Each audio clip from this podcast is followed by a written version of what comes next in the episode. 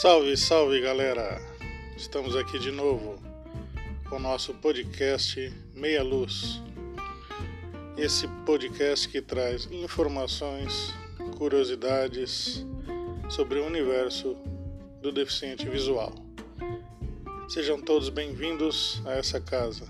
Sinta-se à vontade. Ok? Hoje falaremos, pessoal, sobre mobilidade urbana, acessibilidade né, pelas ruas, prédios públicos, instituições públicas. E vamos falar no que existe né, para que o deficiente visual é, se sinta mais seguro ao caminhar pelas ruas, pelos prédios públicos, shoppings, etc. Mas o que é, é o que são essas ferramentas de mobilidade pelas ruas? O que pode ajudar um deficiente visual a caminhar, a atravessar uma rua? A gente começa falando sobre o piso tátil. Piso tátil nada mais é do que um piso em alto relevo. Geralmente eles são feitos de, de cores diferentes da, da calçada ou da rua onde ele é colocado. E você pode sentir ele na sola dos pés. O alto relevo são riscos compridos e você vai seguindo por eles até alcançar o lugar que você deseja. Você pode também, além de caminhar por cima desses pisos, você utilizando uma bengala, você pode fixar a bengala num desses riscos e ir seguindo por ele, não necessariamente é, sentindo ele na sola dos pés, certo? Normalmente esses pisos são colocados né, na frente de rodoviárias, é, escolas, entradas de banco, algum supermercado, lojas, né? Infelizmente, alguns lugares ainda não tem é, esse tipo de acessibilidade e fica um pouco a desejar, né? Deixa um pouco a desejar. O problema também é que os gestores, na hora de elaborarem os locais de saída, entrada e caminhada né, com o piso tátil, deveriam prestar mais atenção.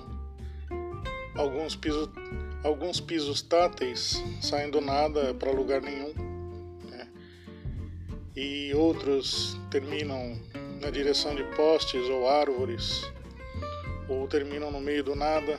Né, isso é, pode causar muitos problemas ao deficiente visual. Os gestores é, desse tipo de trabalho deveriam pensar que aquela pode ser uma única maneira de um deficiente visual se locomover de uma forma mais independente né? e prestar um pouco mais atenção sobre esse assunto. Né? Não basta ter, né? É, tem que ter esse tipo de acessibilidade de mobilidade com qualidade e com cuidado, né, para que o deficiente visual não termine o seu trajeto no meio do caminho e fique perdido. Outro piso que nós temos se chama piso de alerta. Ao contrário do piso tátil que é são riscos, né? E você anda por eles. O piso de alerta também é tátil, só que ele é um formato de bolinhas. Né?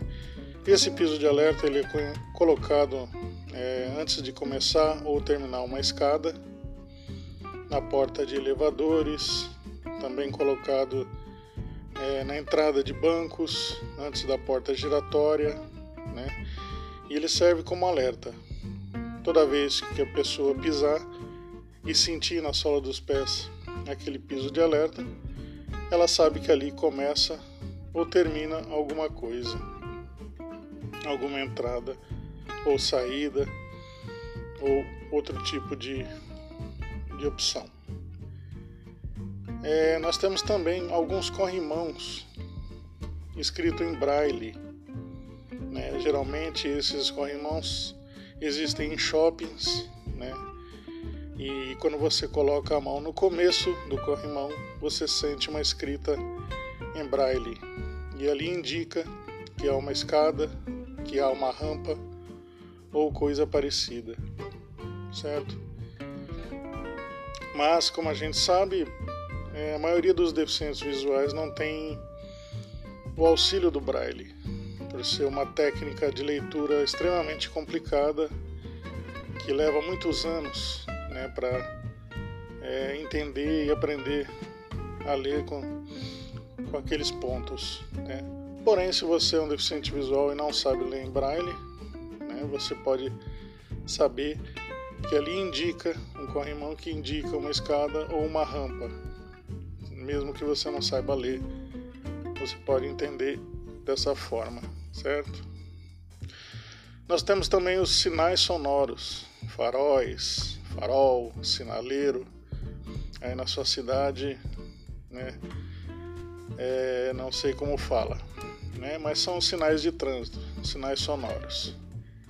Sempre que estão é, com o bip, você pode atravessar porque o sinal está aberto para você.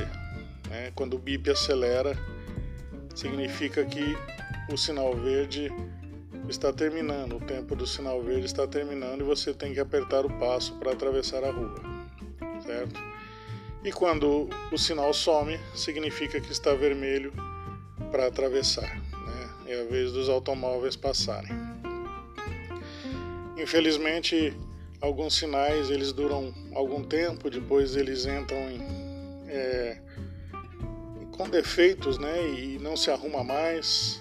Comerciantes que reclamam do, do, do barulho, do bip o dia inteiro.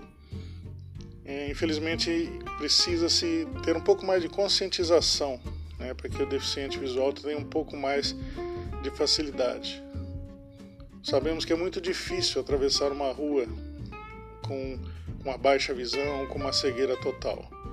Depender única e exclusivamente do ouvido pode ser a solução né, para um deficiente conseguir atravessar uma rua sem perigo. E o sinal sonoro é fundamental é, nesse ponto. Então, eu já viajei bastante, estive em muitas cidades do Brasil Estive em algumas cidades que não há, que não existem sequer um sistema para ajudar o deficiente visual. Não existe piso tátil ou de alerta, ou muito menos sinais sonoros. Parece que ainda isso não é uma preocupação da maioria das cidades. Né? Tem cidades que têm um pouco de, de, de mobilidade, tem cidades que não tem nada, tem algumas cidades que pensam um pouco mais nesse assunto e acabam é, caprichando mais, né? Porque o deficiente visual também viaja, também paga impostos, também compra, também faz negócios, trabalha, estuda necessita, né? Que o local que ele vive ou que ele visite tenha um pouco mais de responsabilidade e respeito e que pense um pouco nele. Essas foram a, a dica, as dicas né, sobre mobilidade urbana, acessibilidade. Espero que vocês tenham gostado e aguardo vocês no próximo episódio. Valeu, galera!